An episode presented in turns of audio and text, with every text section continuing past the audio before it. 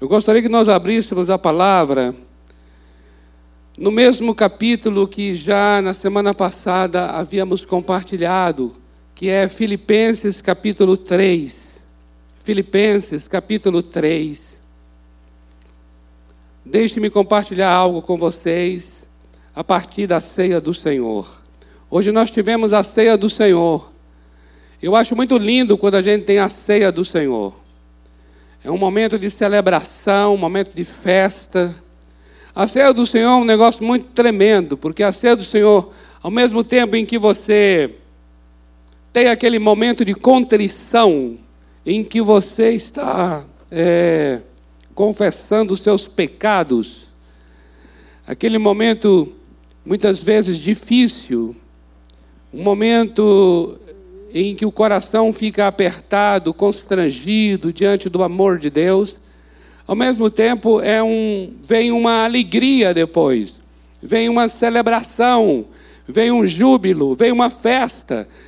Então a mesa do Senhor concentra isso, converge para a mesa do Senhor, tanto esse momento de uma tristeza, é como se você cobrisse de cinza sua cabeça cobrir-se de cinza, porque é um momento de confessar, confessar a, o seu pecado, a sua iniquidade.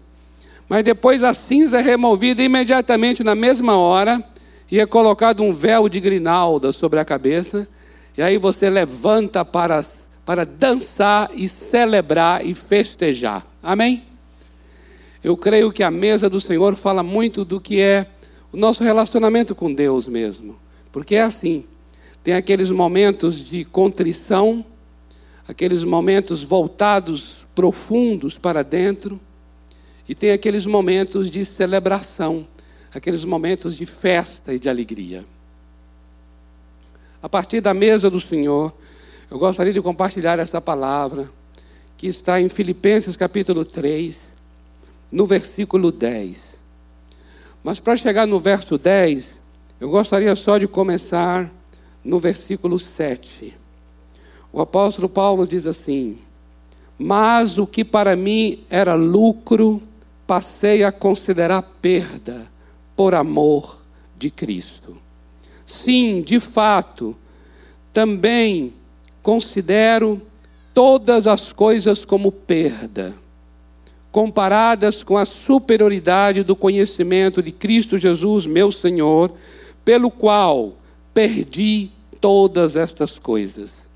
Eu as considero como esterco, para que possa ganhar Cristo e ser achado nele, não tendo por minha a justiça que procede da lei, mas sim a que procede da fé em Cristo, a saber, a justiça que vem de Deus pela fé, para conhecer Cristo e o poder da sua ressurreição e a participação nos seus sofrimentos, identificando-me com Ele na sua morte. Eu quero chamar a atenção dessa última declaração de Paulo aqui. Identificando-me com Ele, identificando-me com Cristo Jesus, identificando-me com Ele na sua morte.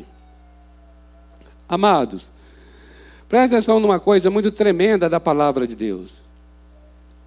Eu, eu creio que a obra da cruz, o que o Senhor Jesus Cristo fez na cruz do Calvário, não é apenas, não foi apenas uma experiência histórica realizada pelo Senhor Jesus para a nossa redenção.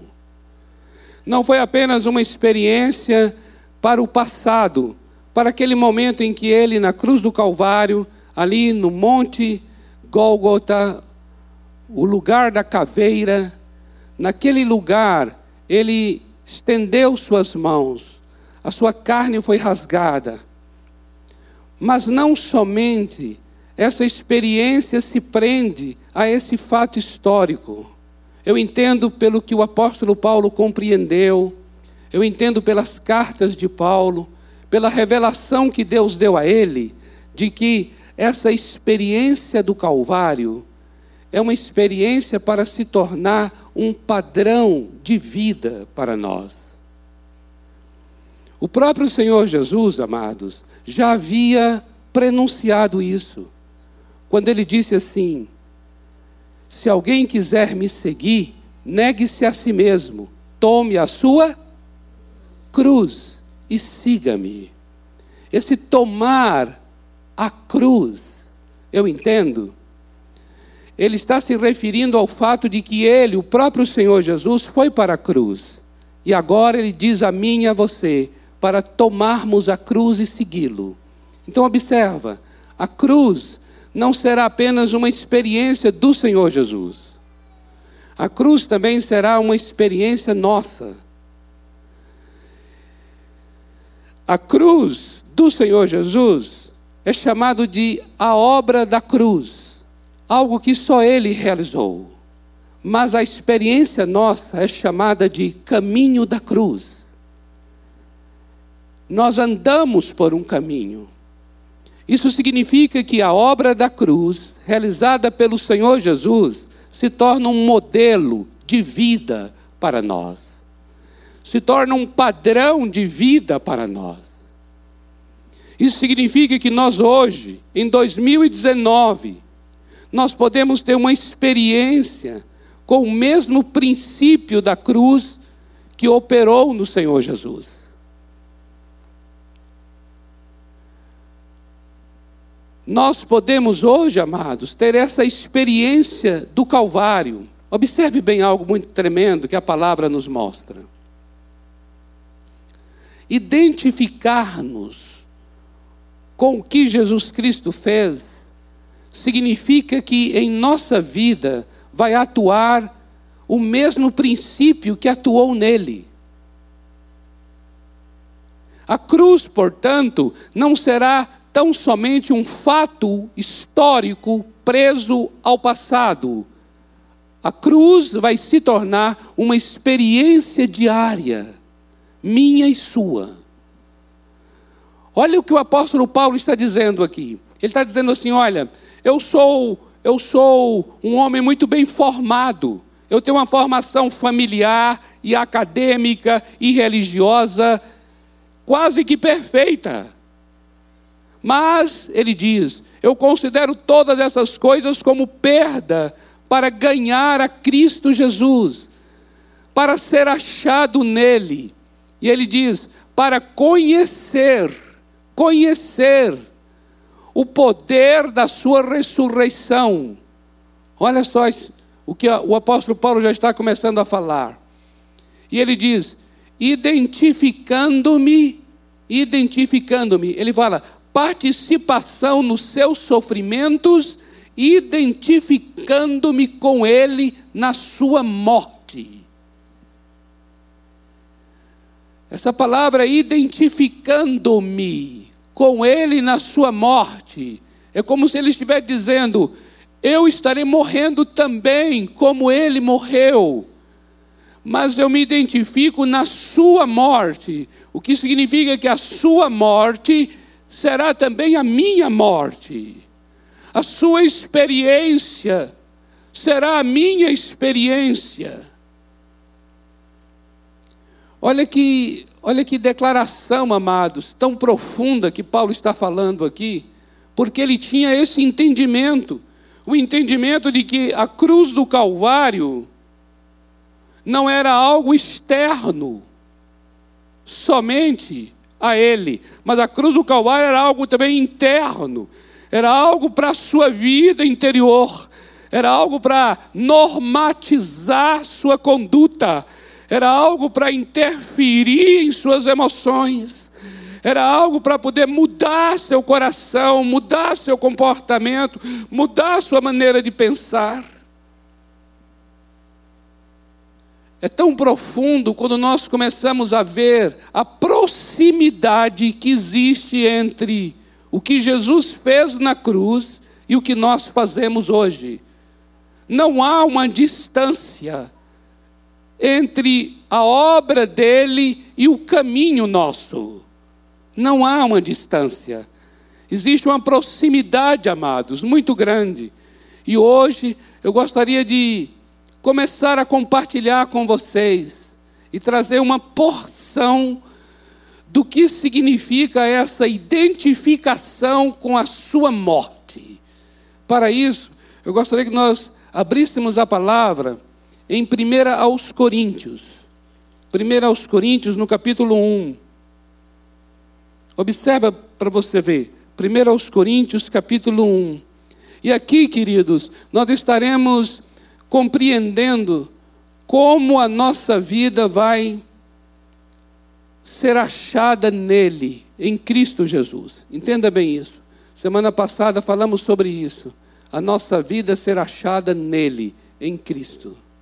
A nossa identidade ser encontrada em Cristo. Aqui você vai compreendendo como isso se dará. Observa. Observa como a cruz do Calvário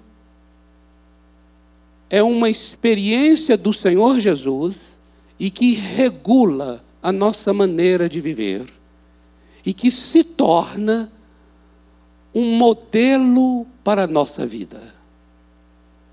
1 aos Coríntios capítulo 1, veja só, a partir do versículo 18. Olha o que diz.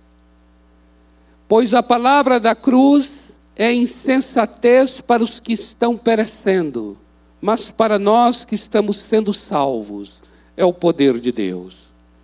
Pois está escrito: Destruirei a sabedoria dos sábios e anularei a inteligência dos inteligentes. Onde está o sábio? Onde está o instruído? Onde está o questionador desta era? Por acaso Deus não tornou louca, absurda a lógica deste mundo?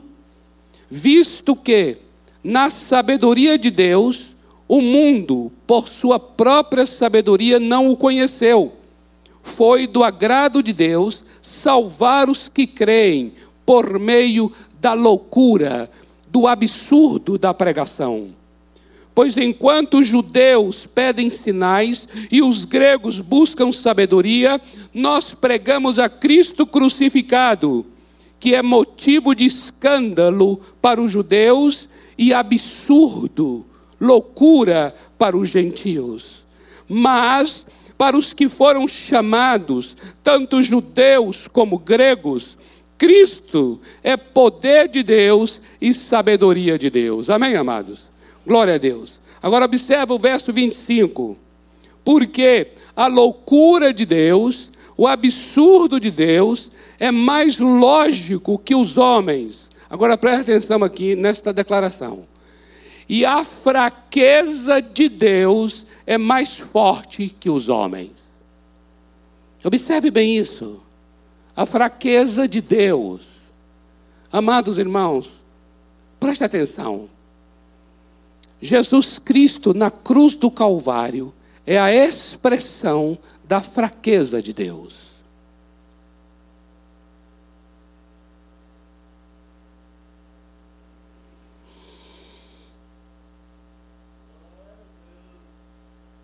Glória a Deus. Isso é muito tremendo, amados. É como se Deus estivesse sangrando, o Deus eterno morrendo numa cruz. Ali está um Deus que se mostra fraco, um Deus que pode morrer. É um Deus fraco.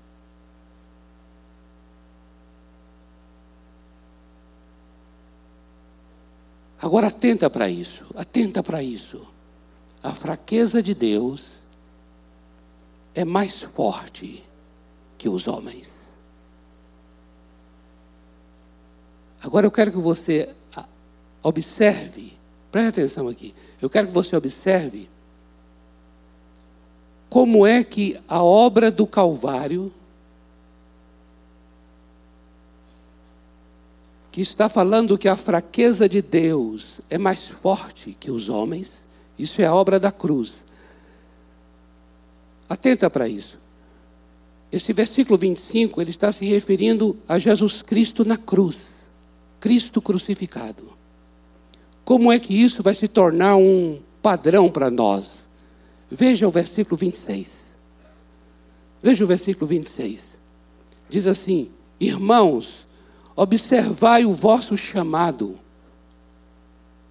Não foram chamados muitos sábios, segundo critérios humanos, nem muitos poderosos, nem muitos nobres. Pelo contrário, Deus escolheu as coisas loucas, absurdas do mundo para envergonhar os sábios, e escolheu as coisas fracas do mundo para envergonhar as fortes. Ele escolheu as coisas insignificantes do mundo, as desprezadas e as que são nada, para reduzir a nada as que são. Você está, você está compreendendo? O versículo 26, 27 e 28 são versículos que estão mostrando como foi que Deus escolheu pessoas através das quais Ele vai fazer a sua obra. E quem são essas pessoas? Não são pessoas de nobre nascimento, não são pessoas de berço de, de, de ouro, berço de luxo, pessoas sábias, segundo o mundo. Não. Ele escolheu pessoas loucas para envergonhar as sábias. Ele escolheu gente fraca para envergonhar as fortes. Ele tomou pessoas insignificantes, improváveis, que ninguém dava nada. Para quê? Para poder reduzir a nada aquelas que se achavam que era alguma coisa. Observe, amados, que o modo como Deus escolhe as pessoas segue o mesmo princípio do Calvário. Porque o princípio do Calvário é a fraqueza de Deus é mais forte que os homens. Isso significa então que Deus usará pessoas fracas e a fraqueza minha será a minha força. Amado, entenda bem isso. A minha força e o meu poder residem na minha fraqueza. Quando você está fraco, é que você é forte, amado. Amado, presta atenção nisso aqui. Isso é segundo aos Coríntios, capítulo 12, versículos 9 e 10. Quando o Senhor respondeu a, a Paulo, quando Paulo falou: Ó oh Deus, tira de mim esse espinho na minha carne, ó oh Deus, tira de mim esse espinho na minha carne, ó oh Deus, arranca de mim, afasta de mim esse espinho na minha carne. E Deus nada respondeu. E a resposta de Deus não foi segundo o que Paulo queria, mas foi: olha, o meu poder se aperfeiçoa é na sua fraqueza, a minha graça te basta. E aí Paulo então diz assim: agora eu aprendi a me gloriar na minha fraqueza. Antes eu me gloriava na minha força, no que eu era capaz.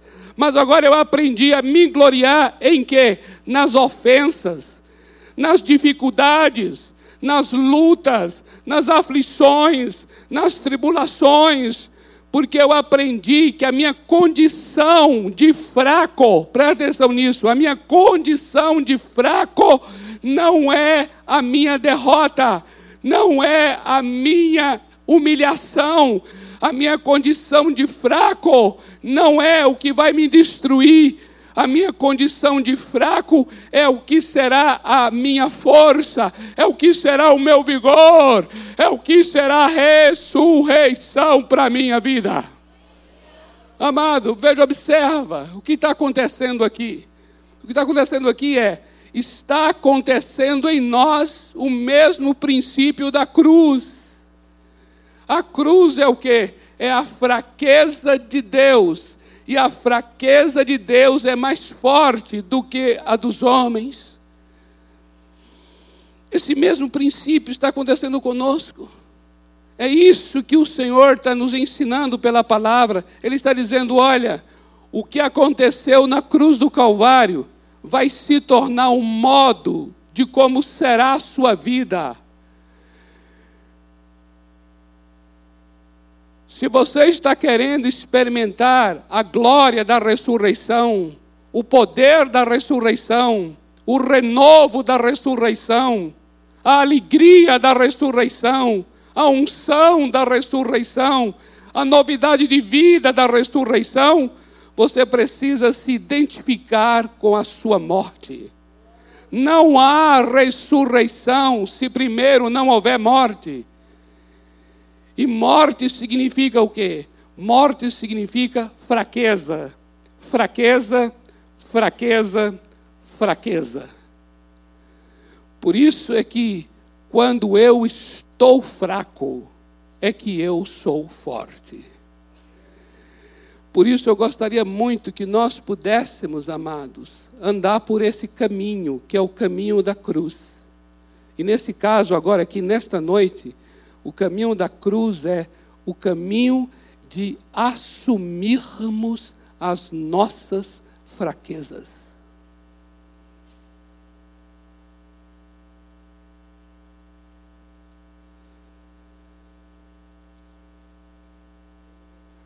Caminho da cruz para nós hoje aqui é assumirmos a nossa condição de pessoas fracas.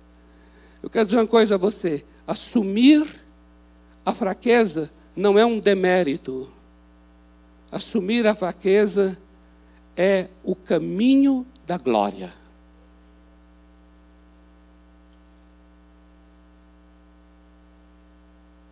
Precisamos ser muito sábios, inteligentes e rápidos para assumirmos nossa fraqueza e não ficarmos endurecendo o nosso coração.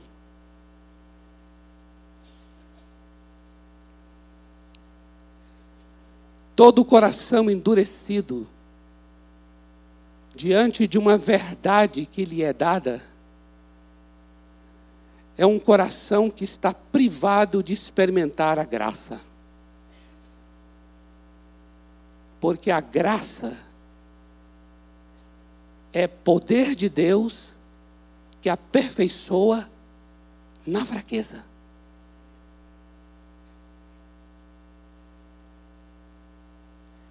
A dificuldade de assumir a nossa própria transgressão, a dificuldade de confessar o nosso pecado, a dificuldade de assumir o quanto nós somos pessoas necessitadas, a dificuldade de assumir que somos pessoas limitadas, essa dificuldade, amados, só nos impede de experimentar a graça. Porque a graça é uma experiência do Calvário. E o Calvário é um lugar de fraqueza de Deus.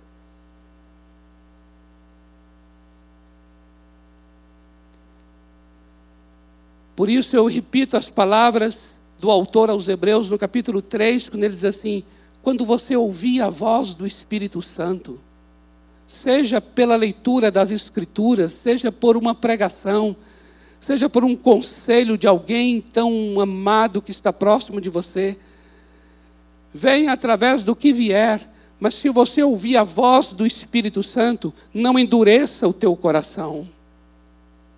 Não endureça o teu coração. Seja diligente e rápido para dizer assim: eu preciso de ajuda. Seja diligente e rápido para dizer assim: me perdoe, eu pequei. Seja diligente e rápido para assumir, assumir, assumir que você precisa ser ajudado, assumir que você precisa de pessoas para orar por você Precisamos ser rápidos nessas, nesses assuntos da nossa fraqueza, amados. Porque quando assim agimos, nós estamos alinhados com a obra do Calvário. E estar alinhado com a obra do Calvário é estarmos caminhando para a ressurreição. Porque onde há morte, haverá ressurreição. Onde há fraqueza, haverá poder. Amém, amados? Vamos orar? Vamos orar. Talvez essa palavra aqui deveria ser dada antes da ceia, não era? Para poder a gente ter uma ação muito mais consciente ao participarmos da mesa.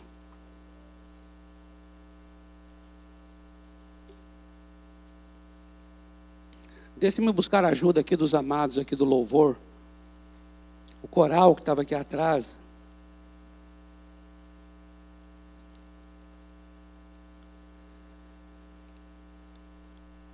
Eu disse, nós vamos começar.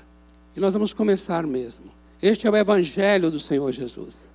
A coisa mais linda, na minha opinião, na vida cristã e no mundo, chama-se Evangelho do Senhor Jesus Cristo. E nós precisamos anunciá-lo sempre, pregá-lo sempre. E uma coisa que para mim é fascinante, poderosa, é quando você aprende que o que Jesus fez na cruz torna-se um princípio de vida para nós. E aí você vai aprendendo com a própria palavra de como você vai experimentar hoje em sua vida essa morte que o Senhor Jesus realizou. Porque ele não somente realizou uma morte por nós, mas nós também podemos nos identificar com a sua morte.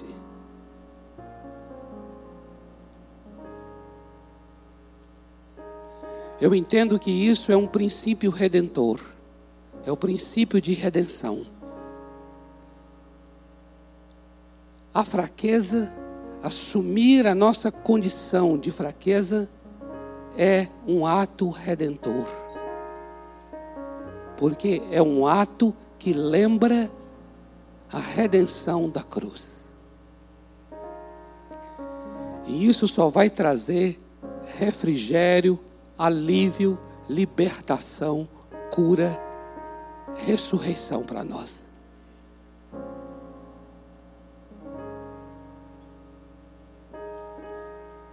Bendito seja teu nome, Senhor.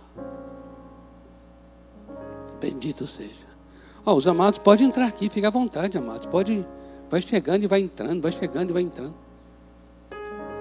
A casa é de vocês.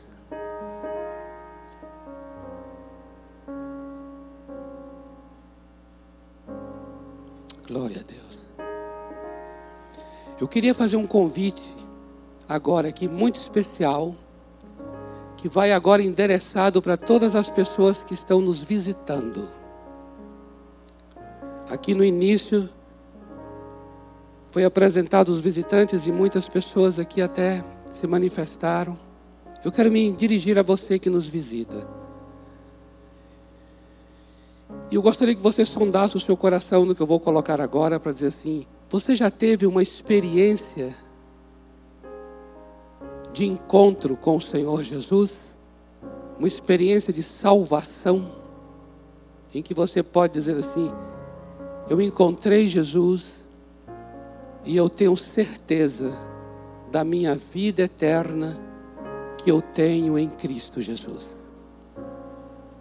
Se você não tem essa convicção, eu gostaria de estender a você essa palavra e convidar você para que nesta noite você tenha uma experiência. Fazer o convite não significa que você vai ter a experiência, mas significa que nós estaremos dando a você uma oportunidade para que você se manifeste dizendo: sim, eu quero. Sim, eu preciso. Eu vou dizer uma coisa a você, meu amado, minha amada, que nos visita. Chegar diante de Deus e falar assim: Deus, eu preciso de Ti. Deus, eu não, não posso por mim mesmo, mas eu preciso de Ti. Eu preciso da salvação em Ti, Senhor. Amados, fazer essa confissão, reconhecendo que você necessita de Deus e que você necessita da salvação em Cristo Jesus, isso é um ato em que você está reconhecendo a sua fraqueza.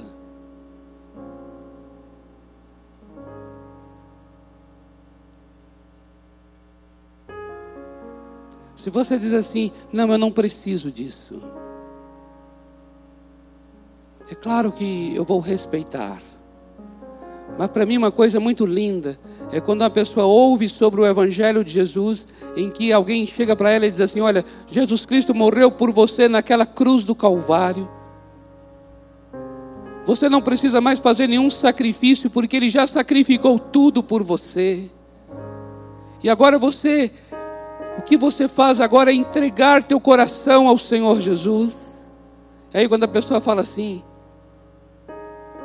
eu creio, eu quero, eu quero entregar. Eu preciso de Deus. Eu não posso conduzir mesmo a minha vida por mim mesmo. Eu não posso salvar a mim mesmo.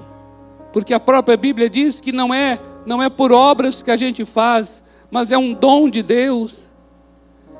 Quando você reconhece isso, para mim você está admitindo que você é incapaz e admitir que é incapaz significa que Deus é que será capaz na sua vida.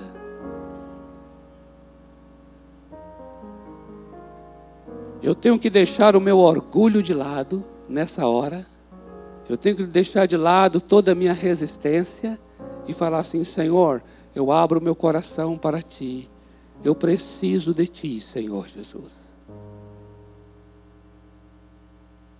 Isso significa assumir essa condição de fraco. E sabe o que vai acontecer?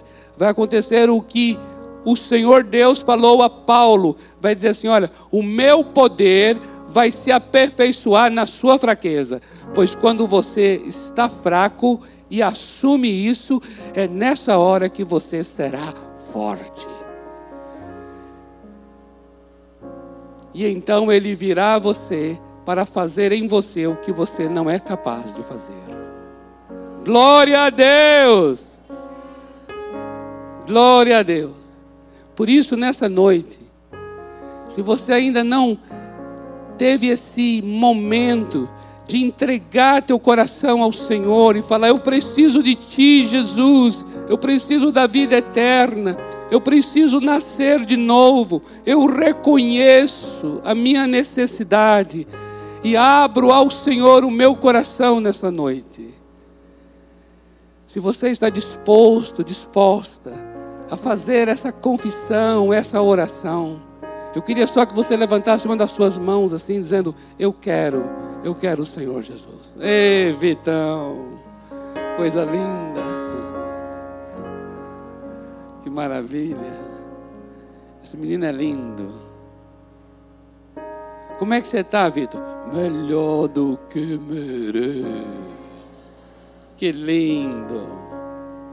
Maravilhoso, Vitor. Louvado seja o Senhor em tua vida, meu amado. O poder de Deus se aperfeiçoa na sua fraqueza, Vitor. Quando você está fraco, é aí que você é forte, meu amado. O Senhor fará milagres em você e fará milagres através de você, meu amado. Eu não subestimo a tua vida, meu amado. Quem sou eu para subestimar? O Senhor é Deus que opera salvação, cura e libertação de pessoas através da tua vida, Vitor. Vitor é uma grande expressão aqui exatamente disso o Deus que escolhe as pessoas mais fracas, limitadas, para envergonhar as que se consideram sábias e fortes. Louvado seja Deus pela perseverança, perseverança desse jovem amado aqui. Ao Senhor Deus toda honra e toda glória pela tua vida e pelo teu coração e pela tua família, meu amado. Em nome de Jesus. Nós vamos ficar em pé, vamos ficar em pé. Nós vamos cantar essa canção, que eu não sei qual. Qual?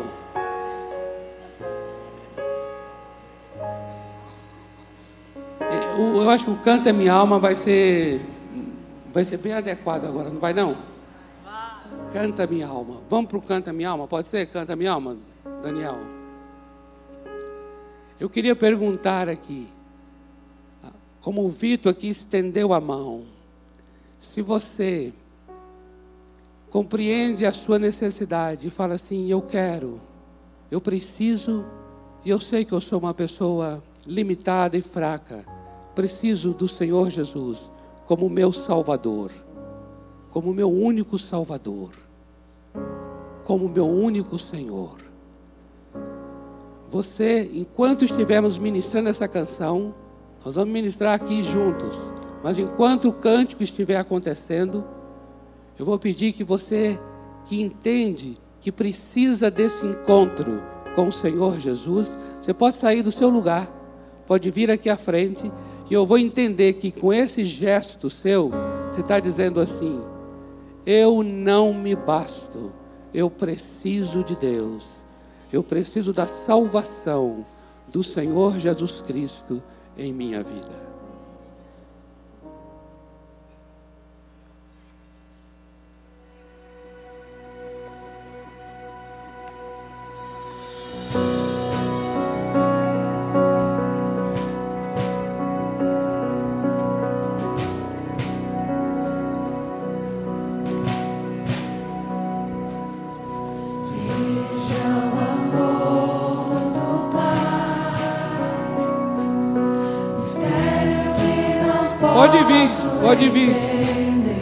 Pode vir para se render ao Senhor Jesus. Como teu único Senhor, teu único Salvador.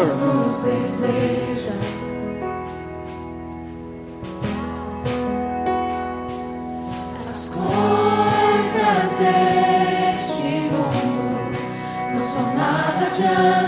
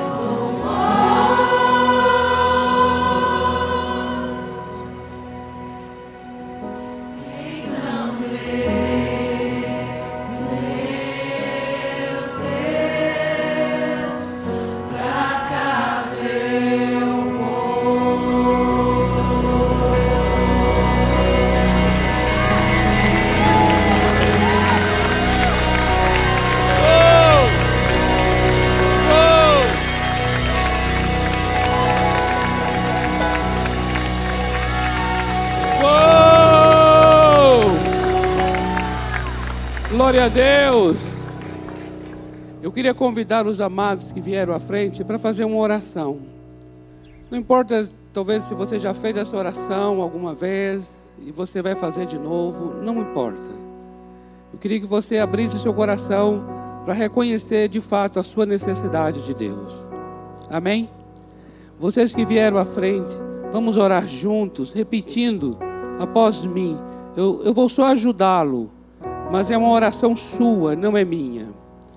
Diga assim: Senhor Deus, nesta noite, eu reconheço a minha fraqueza. E nesta hora, eu reconheço que tu és o único Senhor e o único Salvador para a minha vida. Eu confesso a minha dependência do que o Senhor fez por mim. Por isso, nesta hora, eu abro meu coração para receber a tua presença em minha vida. Faz em mim o que eu não consigo fazer. Realiza em mim o que eu não posso realizar. Opera em minha vida o novo nascimento. Eu quero ser e eu preciso ser uma nova criação. E eu confesso isto nesta noite, em nome do Senhor Jesus. Amém. Amém. Amém. Amém. Glória a Deus. Glória a Deus. Glória a Deus.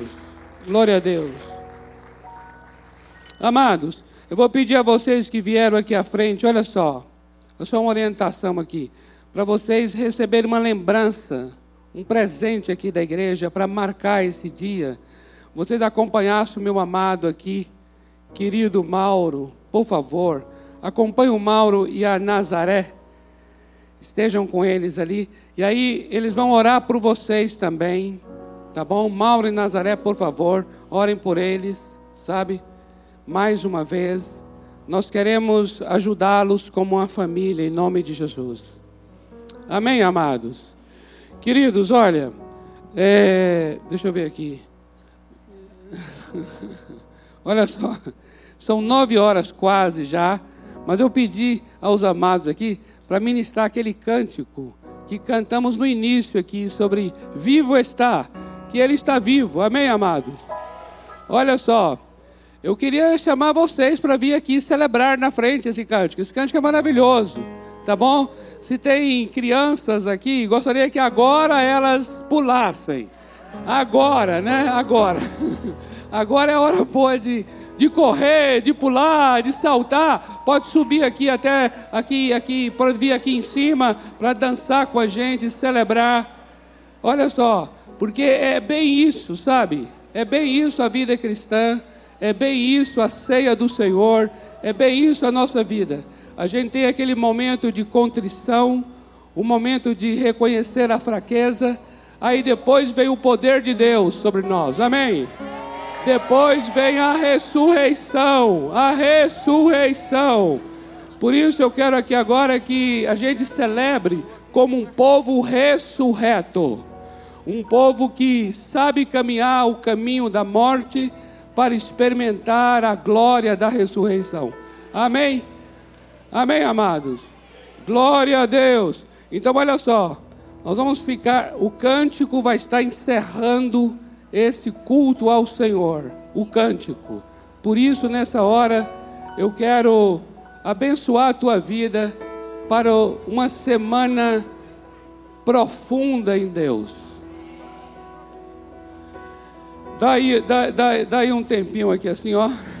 A gente promove o negócio e depois.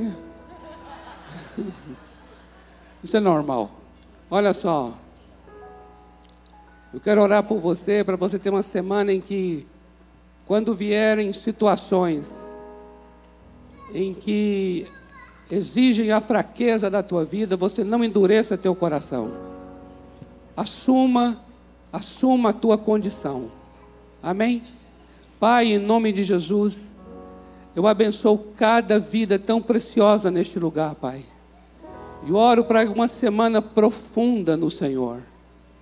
Uma semana que quando a tua palavra vier aos teus filhos, como o Senhor usou o profeta Samuel na vida de Saul, como o Senhor usou o profeta Natan na vida de Davi, também quando vier a tua palavra no coração de cada um dos teus filhos, eles sejam prontos para obedecer. Tenham um coração ensinável, um coração quebrantado, para reconhecer a fraqueza e experimentar da tua graça. Eu oro por uma semana de graça na vida da tua igreja, em nome do Senhor Jesus. Amém. Amém, amados. Glória a Deus. Glória a Deus. Glória a Deus.